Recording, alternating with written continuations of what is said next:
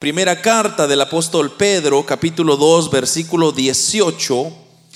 Criados, estad sujetos con todo respeto a vuestros amos, no solamente a los buenos y afables, sino también a los difíciles de soportar.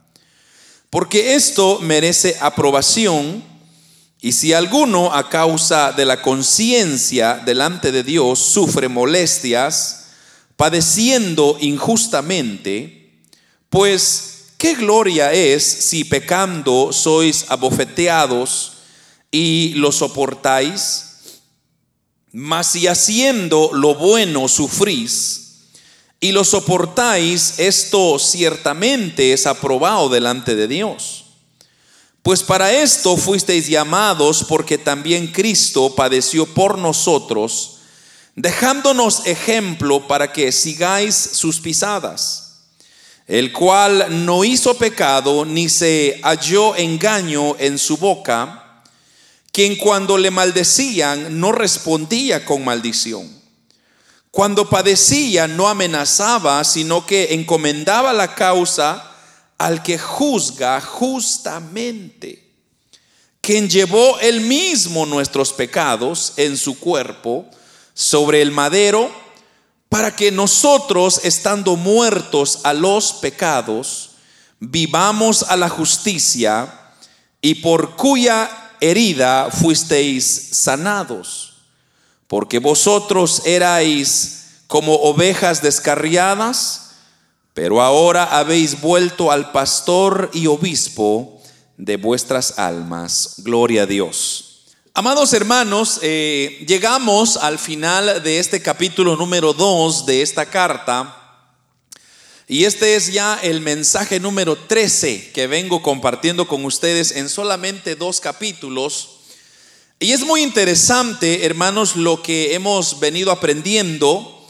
En, nuestro, en nuestra última exposición, hermanos, eh, estuvimos aprendiendo sobre la importancia de, su, de sumergirse, o perdón, no sumergirse, sino más bien de obedecer a las instituciones humanas que nos gobiernan. ¿Cuál es la importancia de obedecer y respetar toda autoridad que Dios ha establecido en esta sociedad y que están sobre nosotros? Y qué importante es obedecerlo.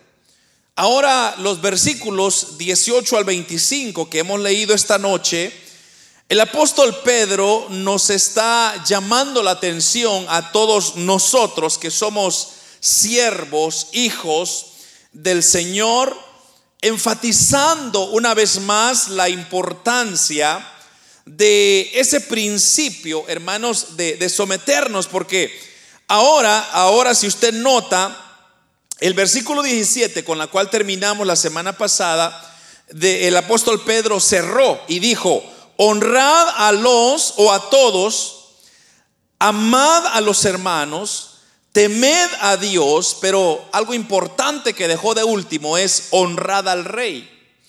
Entonces, habíamos dicho que toda autoridad que nosotros podemos ver en nuestro ambiente, en nuestro sistema, Dios los ha puesto. Y que fuera de nosotros, que fuera de nuestra sociedad, si esas autoridades no estuvieran puestas ahí por Dios. Ahora, quizás sí hay injusticia en muchos de ellos, quizá hay policías que son corruptos, hay gobiernos que son corruptos, más las de nuestros países. Pero eso no nos corresponde a nosotros eh, juzgar porque nosotros no somos perfectos de igual manera. Y como yo le mencioné la semana pasada, nosotros somos fáciles para hablar y pedir. Y nosotros a veces decimos, es que si yo fuera el presidente o el primer ministro de Canadá, yo haría las cosas diferentes. Quizás, quizás no es cierto. Porque estar en una posición de esas no es nomás de, de decir, bueno, yo, yo pienso, yo creo que esto, sino que más bien hay un sistema la cual está gobernando y, claro, como dije, muchas veces es injusta. Por ejemplo, hemos visto una y otra vez policías que abusan de su poder Y uno dice que qué malo, si yo fuera un policía, yo lo haría diferente, pero recuerde usted que el mundo en que estamos está siendo gobernado por una fuerza superior espiritual que no se ve y que es Satanás, que el Señor lo reprenda. Entonces, sabemos que todo aquel que no tiene a Cristo, su, rey, el que lo está gobernando, es Satanás. Y aunque Dios ha permitido que la persona esté en esa posición, siempre van a haber influencias que lo van a motivar a hacer las cosas incorrectas. Ahora, en esta parte o en esta segunda parte que el apóstol Pedro nos está mostrando ahora, es de que él nos está pidiendo o nos está enseñando cuál es la conducta adecuada que Dios verdaderamente aprueba. Y eso es lo que vamos a cubrir, así se llama el tema. La conducta que Dios aprueba. ¿Cuál es la conducta que Dios aprueba? La versión NBI eh, traduce esa palabra eh, elogio eh, eh, eh, esa traducción usa el término donde usted, por ejemplo, ve en el versículo número 18, criados, están sujetos con todo respeto a vuestros amos, no solamente a los buenos y afables, sino también a los difíciles de soportar. Ese término soportar, la NBI lo pone como elogio. Eh, delante de Dios. También la, otra versión que se llama traducción al lenguaje actual, la TLA, dice merece aprobación. Entonces, en este pequeño estudio que vamos a hacer ahora, vamos a responder a tres preguntas o a tres elementos. La primera es, ¿cuál es la conducta que Dios está esperando de nosotros como hijos que Él nos va a aprobar? Segundo, ¿por qué por qué el apóstol Pedro nos recomienda esta conducta. Y tercero, cómo podemos estar seguros de que esta es la conducta adecuada que el apóstol Pedro nos está ilustrando. Entonces, primero vamos a ver cuál es la apropiada, la conducta apropiada. Luego, el por qué se nos está recomendando. Pero luego tener la certeza de que si esa es la, la, conducta apropiada o es que estamos nosotros haciendo otra cosa. Entonces, comencemos con el primer punto. ¿Cuál es la conducta recomendada por Dios? Ese sería el primer punto. ¿Cuál es la conducta recomendada por Dios? Entonces, lo primero que vamos a ver nosotros acá, y usted se va a sorprender de esto, es sufrir con paciencia cuando nos maltratan por hacer el bien. Mire qué interesante esto. ¿Cómo está eso de sufrir con paciencia cuando se nos maltrata? Consideremos primeramente el ejemplo que el apóstol Pedro nos está enseñando acá. El apóstol Pedro nos está diciendo que un sirviente, porque así dice, criados, están sujetos con todo respeto a vuestros amos. Y luego dice, no solamente a los buenos, y afables, sino también a los difíciles de soportar. Entonces, aquí nos está enseñando una lección contraria a lo que nosotros como seres humanos se nos ha enseñado. Y yo le he dicho siempre a usted, por ejemplo, desde que usted es pequeñito, desde que, desde que usted es un niño, ¿qué es lo que los papás usualmente le dicen a los niños? Oh hijo, si a usted lo golpean, usted empuje de regreso. ¿Verdad? No sé si ha escuchado esa, expresión. Si a ti te pegan, defiéndete, hijo. no te dejes. O si a ti te dan uno, tú dale dos. Entonces es una enseñanza que se nos viene diciendo, diciendo, diciendo. Y ahora que llegamos al conocimiento del Evangelio, es otra cosa.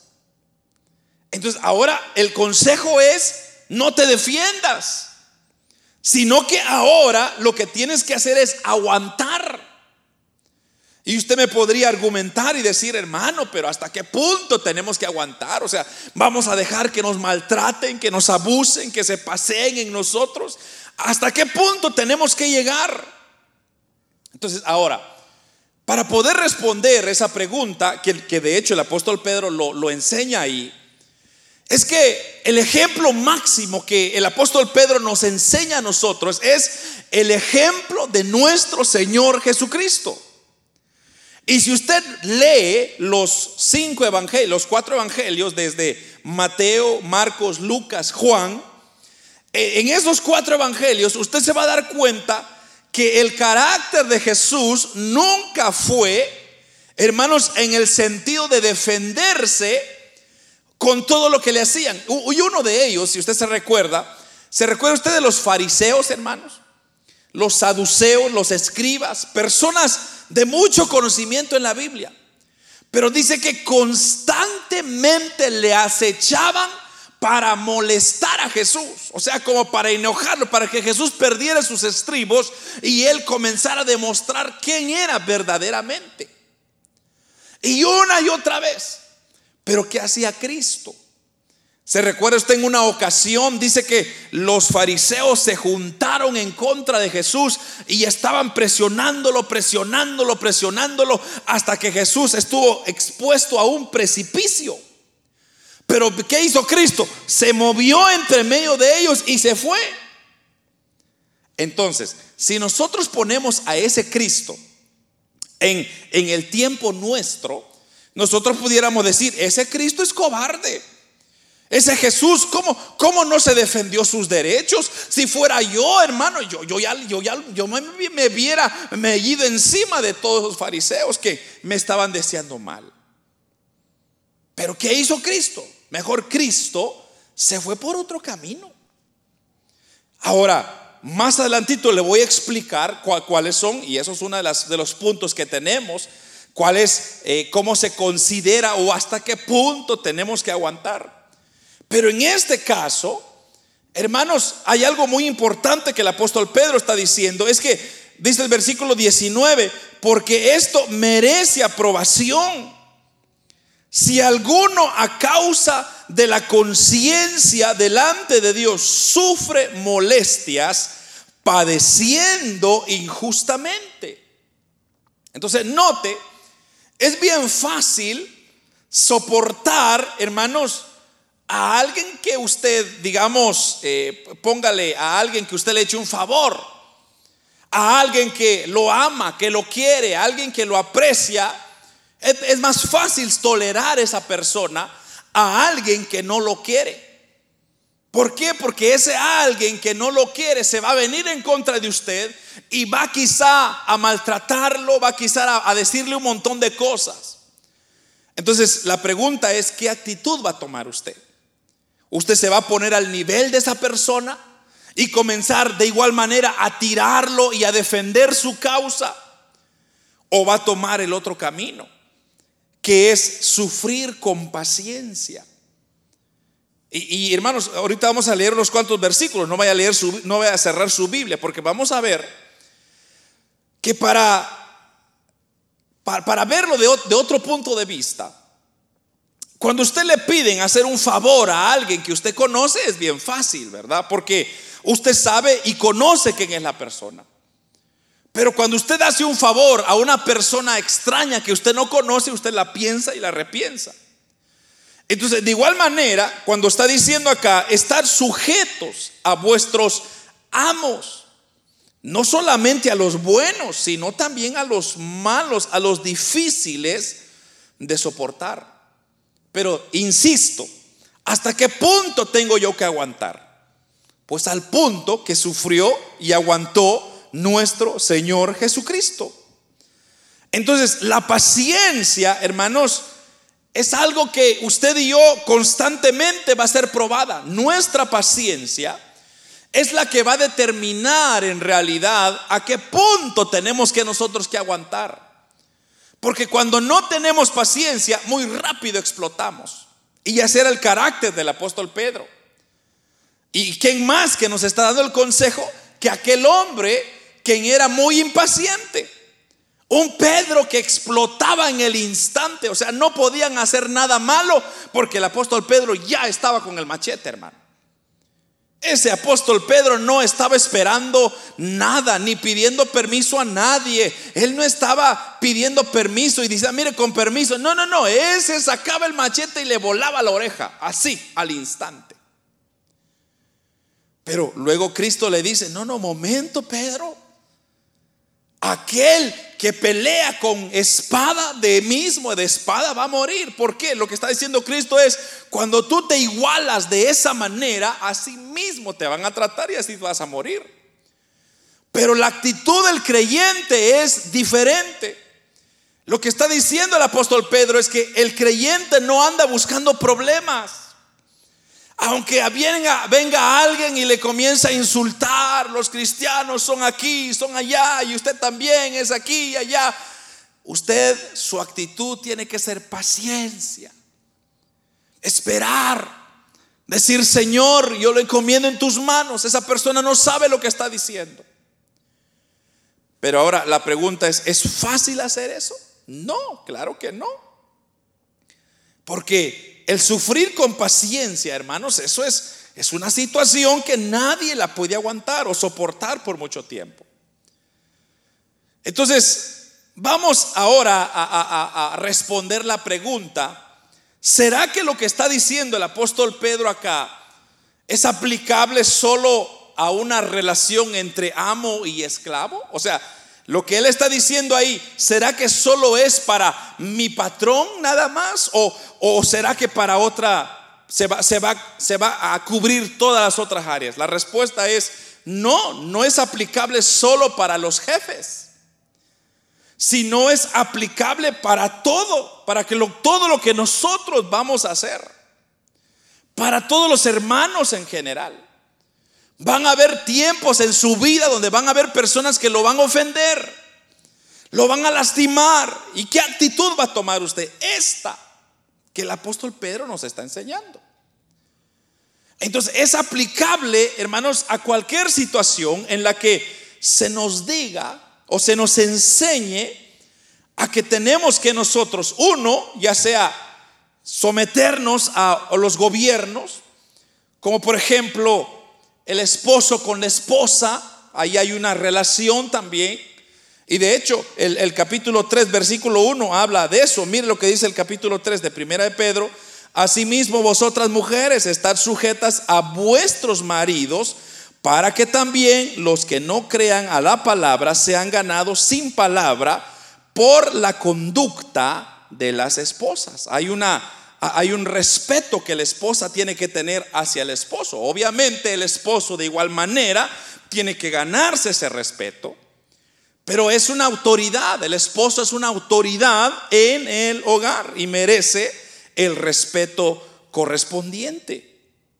Ahora, eh, en relación de unos con otros también eh, debe, de, debe de ser igual. Y mire, vayámonos inmediatamente a Efesios, Efesios capítulo 5 versículo número 21. Ya le dije, vamos a leer varios versículos. Efesios capítulo 5, versículo 21 dice, someteos unos a otros en el temor de Dios. Someteos unos a otros en el temor de Dios. Cuando habla de sometimiento, ¿qué está diciendo? Está haciendo referencia a lo que yo le vengo diciendo, eh, a lo que dijo el apóstol Pedro allá en su primera carta. Someternos es una cosa difícil, pero que de igual trae muy buenos beneficios. Entonces, siempre que nosotros hacemos bien y sufrimos y por soportar ese sufrimiento y lo hacemos con paciencia, entonces esa es la conducta que Dios está esperando de nosotros. Y como le dije, aunque sea injusto, aunque lo que le están haciendo a ustedes es una mentira quizá, quizá le van, están levantando un falso, quizá están inventando cosas, usted confíe en el Señor y diga, Señor, encárgate de hacer justicia en ellos. Porque la justicia de Dios, hermano, esa justicia nadie se escapa. Y esa justicia es la mejor porque Dios va a juzgar, hermano, dice la Biblia, hasta la tilde. un acento, Dios no se le va a escapar. Entonces, es, ese castigo va a ser mejor a la gritada que usted le va a dar a la otra persona, supuestamente usted defendiendo su causa. Entonces, la conducta que Dios está buscando en nosotros es la paciencia. Es el soportar el sufrimiento con paciencia. Como le digo, es una cosa difícil, hermano. ¿Por qué? Porque va en contra de lo que nosotros hemos venido aprendiendo desde niños. Pero ¿acaso no eso fue lo que nuestro Señor Jesucristo sufrió, hermanos, en la cruz? ¿Cuántos latigazos le, dieron al Señor por nuestra culpa?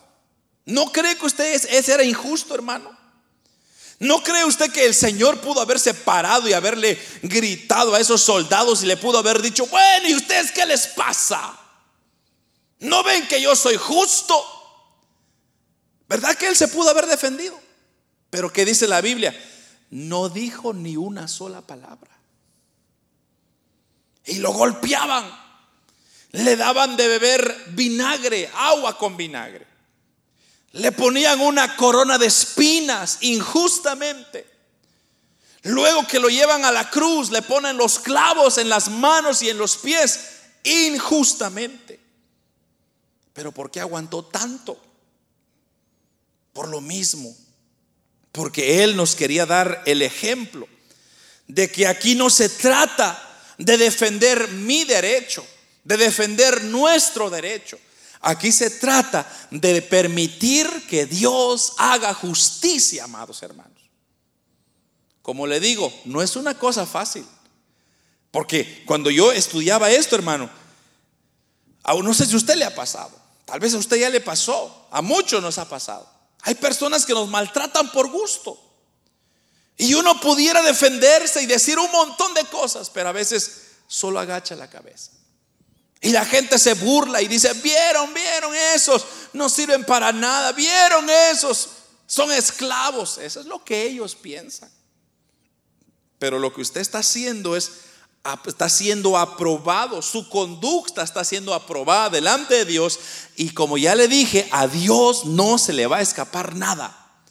Todas las cosas injustas que le hacen a usted y que nos hacen a mí, hermano, Dios está tomando nota. Y esas personas no se van a quedar con las manos vacías. El castigo de Dios siempre llega. Y si no le llega a ellos, le llega a sus hijos, a sus familias. Y por eso el mundo está como está. Pero nosotros como cristianos, como hijos de Dios, tenemos que tomar una actitud diferente. Una actitud que vaya apropiada de acuerdo a lo que el Señor nos ha dicho. Como le dije, Quizá el apóstol Pedro nos está pidiendo algo que es muy difícil porque va en contra de nuestra naturaleza. Pero la bendición que viene al sufrirlo, hermanos, pacientemente. Oh, hermanos, Dios, Dios es, es increíble. Dios cuando nos recompensa a nosotros por haber sufrido, hermanos.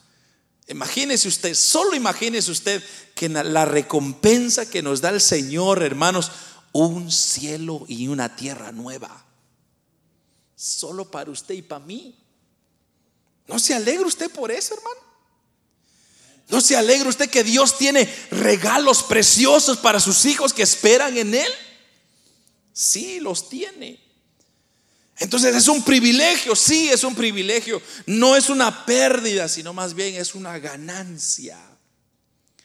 Entonces ahora respondamos a la segunda pregunta. El punto dos es, ¿por qué esta conducta es, aprobada por Dios. O sea, ¿por qué Dios nos está mandando a callar en vez de defendernos? ¿Por qué es que el apóstol Pedro nos está diciendo ahora en el versículo 21? Mire pues, versículo 21 dice, pues para esto fuisteis llamados, porque también Cristo padeció por nosotros, dejándonos ejemplo para que sigáis sus pisadas. Versículo 22, el cual no hizo pecado, ni se halló engaño en su boca. Podemos continuar el versículo 23 si usted quiere. Y dice el versículo 23, que en cuando le maldecían, él no respondía con maldición. Cuando padecía, no amenazaba, sino encomendaba la causa al que juzga justamente. Por eso, hermanos, esa es la conducta adecuada que Dios aprueba. ¿Por qué? Porque fuimos llamados para este mismo propósito.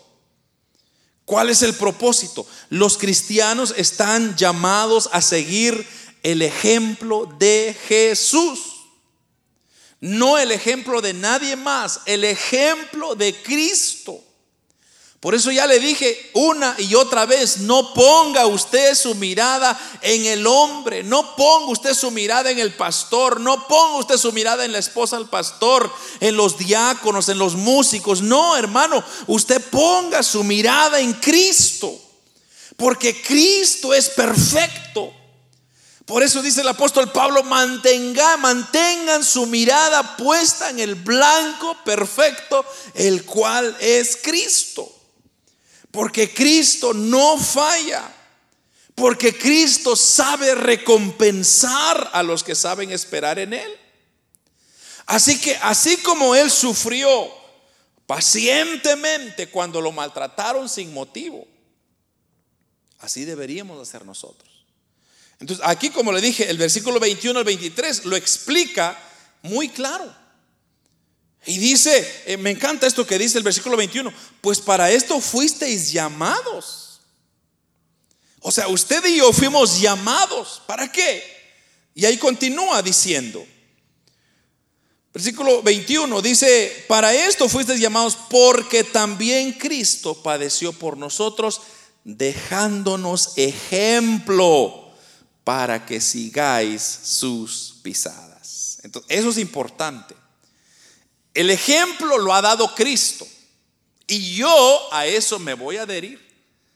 Yo me voy a pegar a ese ejemplo, que es lo que hizo mi Señor. Hace muchos años atrás salió un movimiento que se llamaba ¿Qué es lo que haría Jesús? No sé si te recuerda de eso. What would Jesus do? Era una brazaleta que, todo mundo cargaba. Eh, y entonces supuestamente el punto de ese movimiento era ¿Qué haría Jesús ante tal situación? Entonces, por ejemplo, si alguien a usted le comienza a gritar, entonces usted se miraba al, brazalete y usted decía, bueno, ¿qué haría Jesús? ¿Qué actitud tomaría Jesús a alguien que lo estuviera eh, maldiciendo, por ejemplo? Entonces, la respuesta obviamente la encontramos acá y Jesús no haría nada.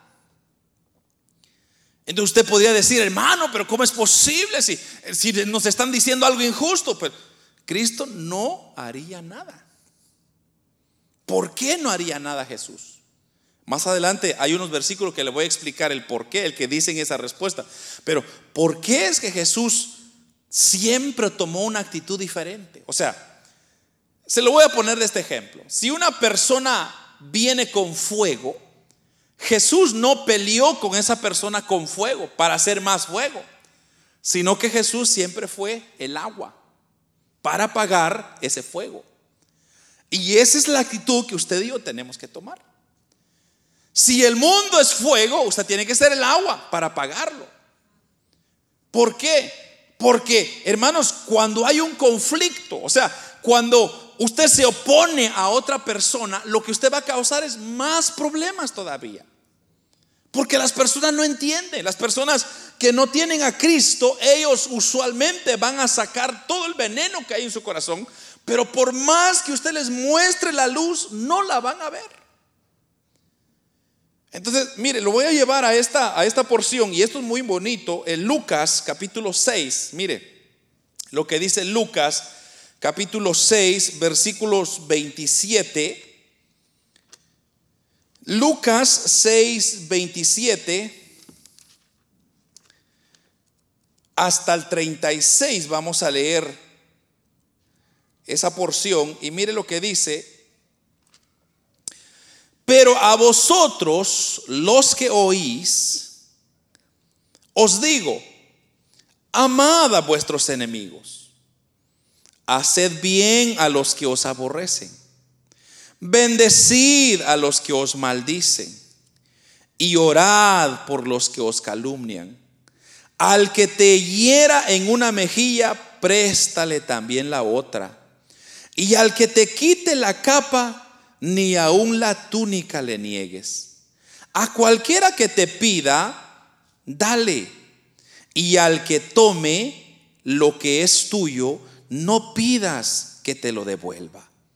Y como queréis que hagan los hombres con vosotros, así también haced vosotros con ellos. Porque si amáis a los que os aman, ¿qué mérito tenéis? Porque también los pecadores aman a los que los aman. Y si hacéis bien a los que hacen bien, ¿qué mérito tenéis?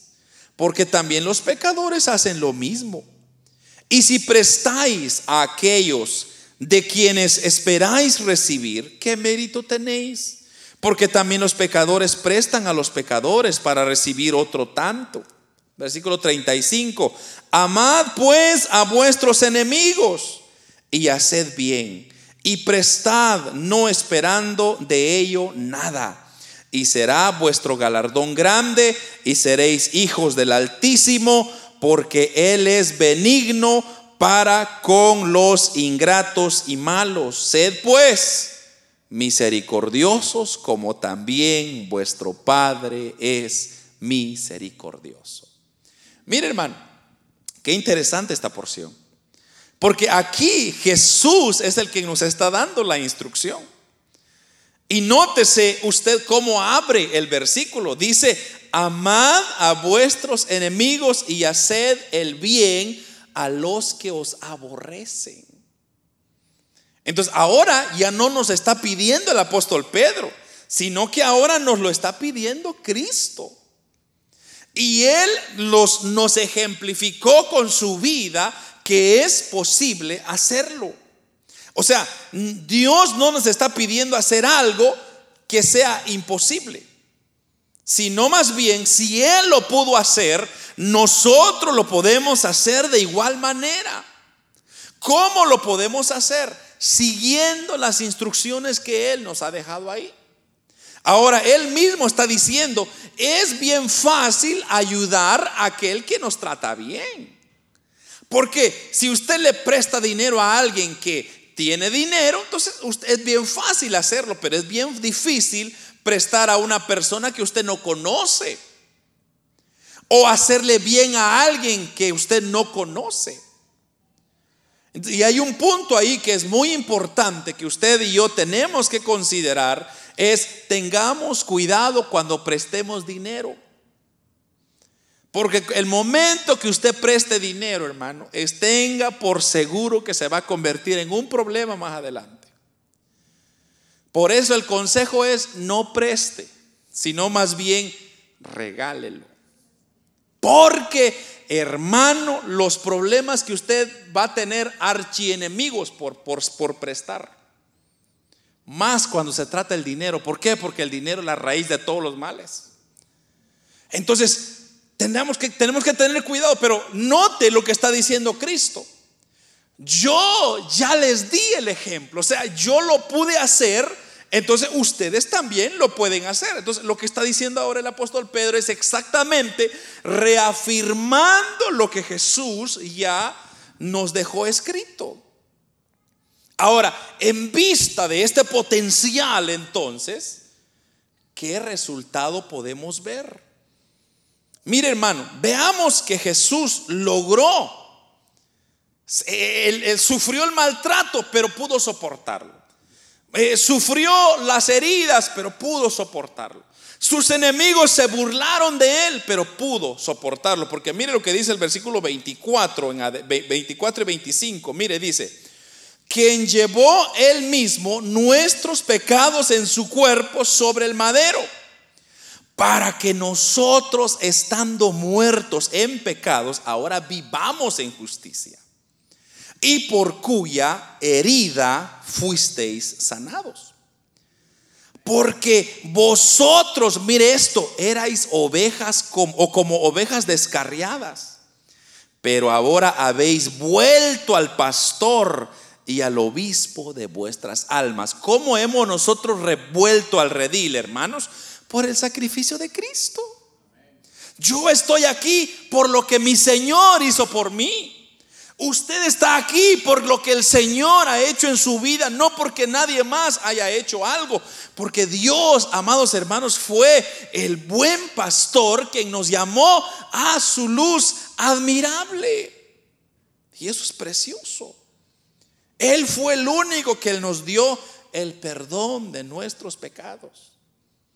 La restauración de las ovejas perdidas Hermanos, solamente se lo merece nuestro Señor Jesucristo. Por eso le digo, le digo, le digo, por favor, guardes esto.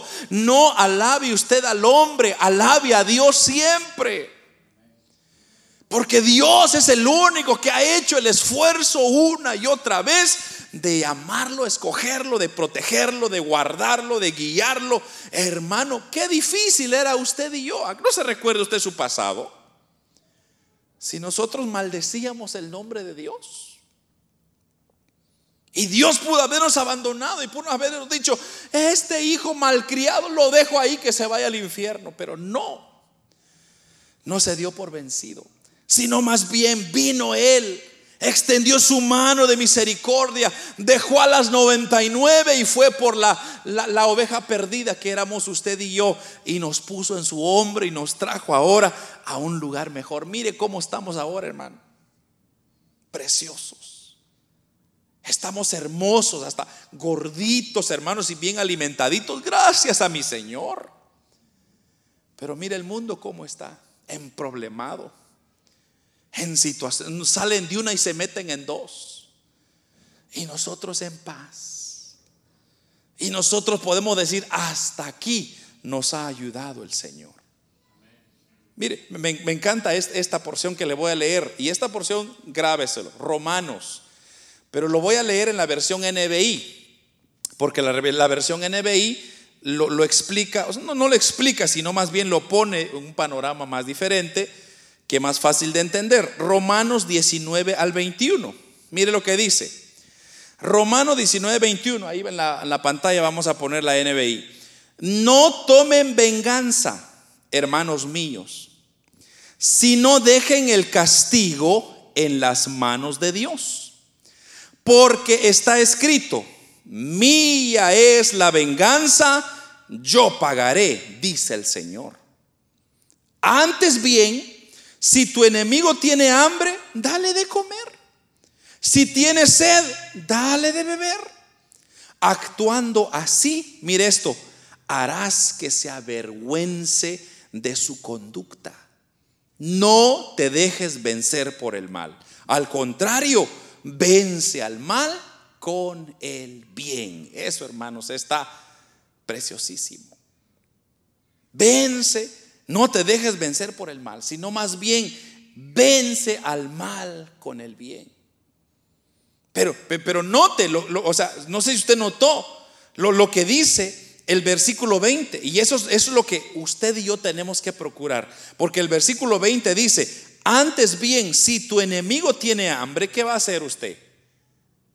¿Dejarlo que se muera? No, si usted puede darle de comer, déle de comer. Y si tiene sed, ¿qué tiene que hacer? Darle de beber. Ahora, ¿qué sucede cuando usted le da de beber y de comer a esas personas? Entonces dice, actuando así, harás que se avergüence de su conducta. E, esto, hermano, es muy importante. Cuando usted hace las cosas correctamente, al agrado de Dios, las personas quedan avergonzadas. Eso es muy interesante. Dice la, reina Valera, creo que dice, ascuas amontonarás sobre sus cabezas. Eso de ascuas amontonarás es lo que está diciendo, es la conducta que vas a tomar es va a avergonzar a la persona. Porque ah, yo lo he visto, hermano. Cuando hay personas que quieren hacer algo malo y usted hace algo bueno, la persona como que se echa para atrás y dice, oh, eso, eso no me lo esperaba. O trata de figurar, bueno, ¿cómo es que es? Pero si yo lo estoy tratando mal, ¿cómo es que este me está tratando bien? Y se, queda sorprendido. Entonces, esa persona queda avergonzada. De manera que es más probable que cambiemos nosotros a las personas que nos están deseando mal con nuestra conducta y nuestra actitud. Porque muchas veces, hermanos, se avergüenzan. Y, mire, hermano, y, el mundo es que el mundo es astuto, hermano. Porque mire, cuando el diablo quiere avergonzar a la iglesia, lo que él hace es comienza a, picar a, a dónde puede encontrar algo en el cristiano. Entonces, cuando el cristiano, supongamos que el problema del cristiano es el, carácter, un ejemplo. Supongamos que su debilidad suyo fue el carácter, su carácter de, de de peleonero, como el tipo Pedro.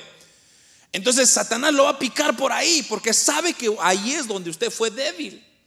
Lo va a picarle y va a mandar quizá a uno que, que, dé dolor de cabeza, hermano, y que comience a insultarlo. Y usted va a decir, ¡ah, ya suficiente ya!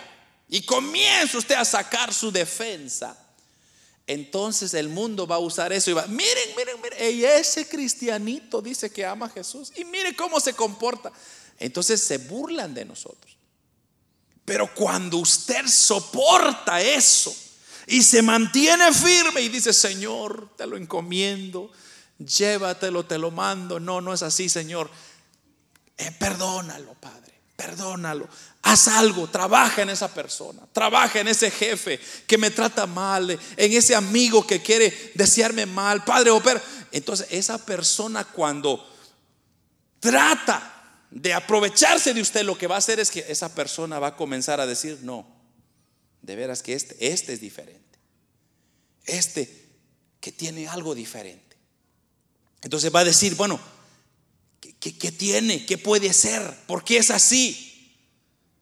Entonces usted va a decir, yo soy así porque tengo a Cristo en mi corazón. Y esa persona puede llegar a los caminos de Cristo por su actitud, por cómo usted se comportó.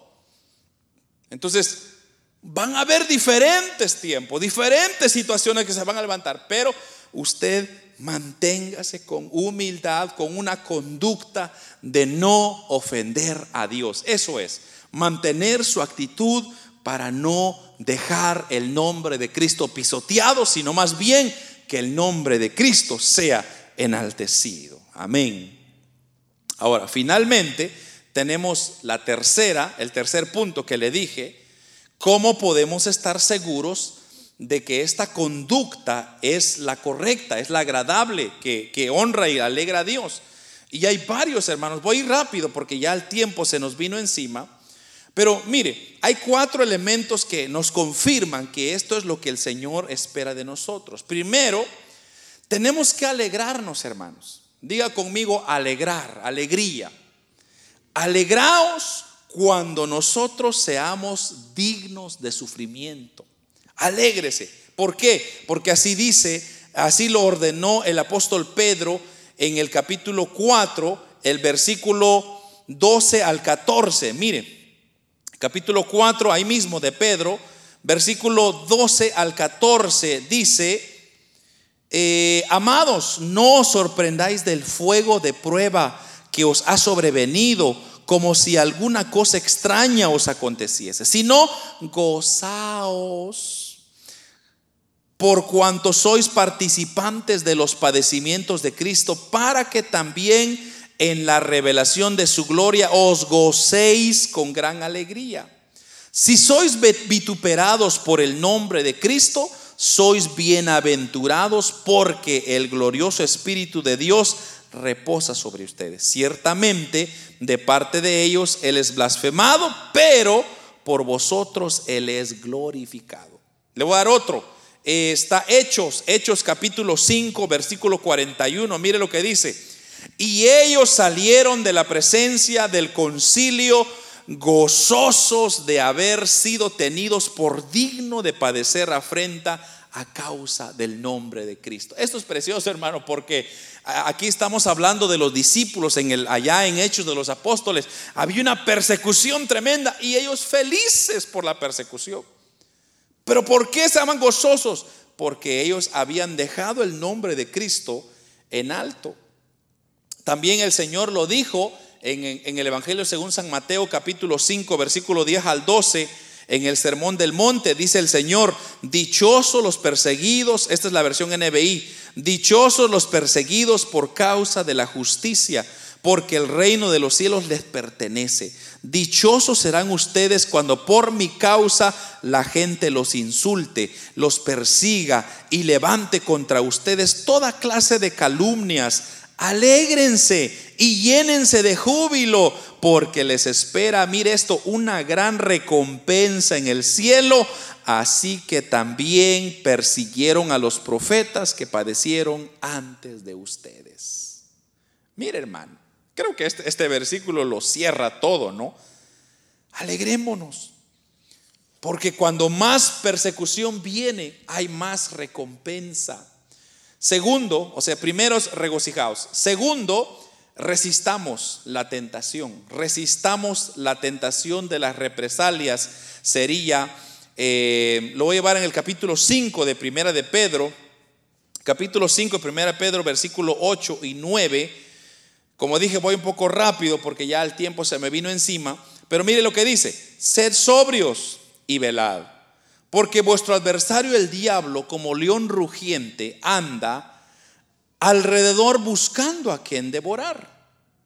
El cual o al cual resistid firmes en la fe, sabiendo que los mismos padecimientos se van cumpliendo en vuestros hermanos en todo el mundo. Esto es muy interesante, hermano.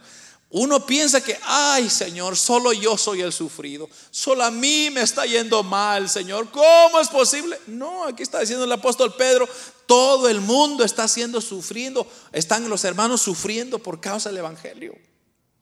Hay otros hermanos que les está yendo peor todavía. La otra vez les conté en China, China es, hermanos, el país que más crecimiento ha tenido por el Evangelio. O sea, ha, ha habido un avivamiento tremendo en China porque la gente está, siendo perseguida por creer en Jesucristo.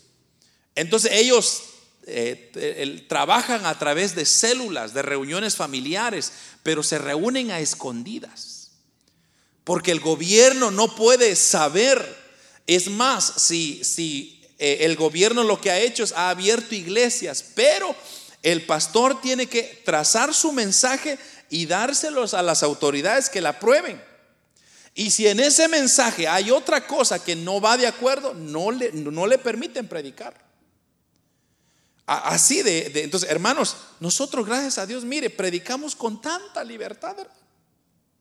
Y sin embargo, como le dije, mire, muchas sillas vacías todavía, la gente no quiere buscar a Dios. Pero esta gente, hermano, está hambrienta, está sedienta, está necesitada de que Dios haga algo a su favor. Entonces, resistamos, hermanos, a esas a, esas luchas, a esas represalias que vienen contra nosotros, mantengámonos firmes. ¿Sabe cuál es la lucha nuestra? El clima, hermano. Ay, el frío, hermano. Menos 40. Me voy a morir por salir de mi casa. Y mientras que la gente allá dice, si yo salgo de mi casa diciendo que voy a buscar a la iglesia, me quitan la cabeza. Eso, hermano. Pensemos en eso. Tercero, responder al maltrato haciendo el bien. Y esto es lo que dice en Primera de Pedro 3:9. Primera de Pedro 3:9 dice, "No devolviendo mal por mal, ni maldición por maldición, sino por lo contrario, bendiciendo, sabiendo que fuisteis llamados para que heredaseis bendición." Mire esto, hermano. Esto está muy interesante. Nos está diciendo, cuando están maltratando, usted no se ponga al tú al tú con la persona. Usted no se ponga a, defender sus derechos. No. Lo que está diciendo aquí es cuando no devolviendo mal por mal o maldición por maldición, sino al contrario, bendígales, hermano. Cuando alguien le desea mal, usted diga, Dios te bendiga. Ah, pero peleemos, pues, no, quitémonos aquí. No, que el Señor te bendiga. ¿Por qué? Porque esa es la actitud, el carácter, la conducta que Dios está esperando de nosotros. Eso fue lo que leímos, se recuerda, en Romanos 12, 21, 12, 20 y 21. Ahora, eh, lo último que tenemos es confiemos en Dios, confiar en Dios. Hermanos, el sufrir pacientemente cuando se maltrata por hacer el bien, casi por lo usual, no es nada agradable. No es nada fácil. No es nada como, como dije, algo que sale fácilmente, sino hay, hay que luchar contra eso. A veces debemos nosotros de simplemente confiar en la voluntad de Dios y aunque sea muy fuerte, hermano, sea muy difícil, sea algo algo que quizá usted no lo merece, quizá algo injusto, pero usted manténgase confiando en Dios. Así como Jesús se recuerda en el capítulo 2, si no me recuerdo de aquí este mismo capítulo 2:23 eh, de Primera de Pedro 2:23, cuando dice quien cuando le maldecían no respondía con maldición. Cuando padecía no amenazaba, sino encomendaba la causa al que juzga justamente. Eso, hermanos, es la actitud. Ese es el carácter. No maldecir como nos maldicen o porque nos maldicen, no. Si nuestro comportamiento como Cristo, hermano, eh, no, no, no se asemeja a como el, como el carácter de Cristo, tenemos mucho trabajo que hacer en nosotros. ¿Por qué? Porque vamos a sufrir. Vamos a sufrir, vamos a sufrir. Y si usted no trabaja en ese carácter, va a ser bien fácil que el diablo siempre lo va a tentar por ahí. Mire lo que dice esta segunda, o más bien Romanos 12, 19. No tomen venganza, hermanos míos, sino dejen el castigo en las manos de Dios, porque está escrito, mía es la venganza. Yo pagaré, dice el Señor. Y segunda de Tesalonicenses 1:6 dice, Dios que es justo pagará con sufrimiento a quienes lo hacen sufrir a ustedes. E, esto está mejor todavía, hermano. Mire, Dios que es justo pagará con sufrimiento a quienes los hacen sufrir a ustedes. Ahí mantengámonos, hermano. Deje que Dios haga la justicia. Como le dije, uno puede defenderse, yo aquí, yo allá, yo soy esto, yo hice esto. No, no, no, no, no, no es su justicia, es la justicia de Dios. Porque cuando usted deja que Dios juzgue, y es que hermano, cuando Dios juzga, mire, lo hace tan bonito. ¿Por qué? Porque Él es perfecto. Entonces, usted lo que tiene que hacer es buscar la conducta adecuada que agrada a Dios. Eso es, manténgase ahí busque la conducta que lo que agrada a Dios. Como le decía esa pulserita, ¿qué haría Jesús en su situación? Si algo le pasaría a usted, ¿qué haría Jesús? ¿Cómo respondería Cristo? Oh, estoy metido en este problema y no sé qué hacer y es injusto lo que me están haciendo. Entonces te pregúntese, ¿qué haría Jesús? ¿Cómo respondería Cristo? ¿El Señor actuaría de una manera diferente? ¿O cómo lo haría el Señor? Y los dejo, hermanos, con esta cita, Romanos 6, 1 al 8, versión NBI, si son, y es tan amable por ahí. mire lo que dice. ¿Qué concluiremos? ¿Vamos a persistir en el pecado para que la gracia abunde? De ninguna manera. Nosotros que hemos muerto al pecado, ¿cómo podemos seguir viviendo en él? ¿Acaso no saben ustedes que todos los que fuimos bautizados para unirnos con Cristo Jesús, en realidad fuimos bautizados para participar en su muerte? Qué importante es eso. Por tanto, mediante el bautismo fuimos sepultados con Él en su muerte a fin de que, así como Cristo resucitó por el poder del Padre, también nosotros llevemos una vida nueva.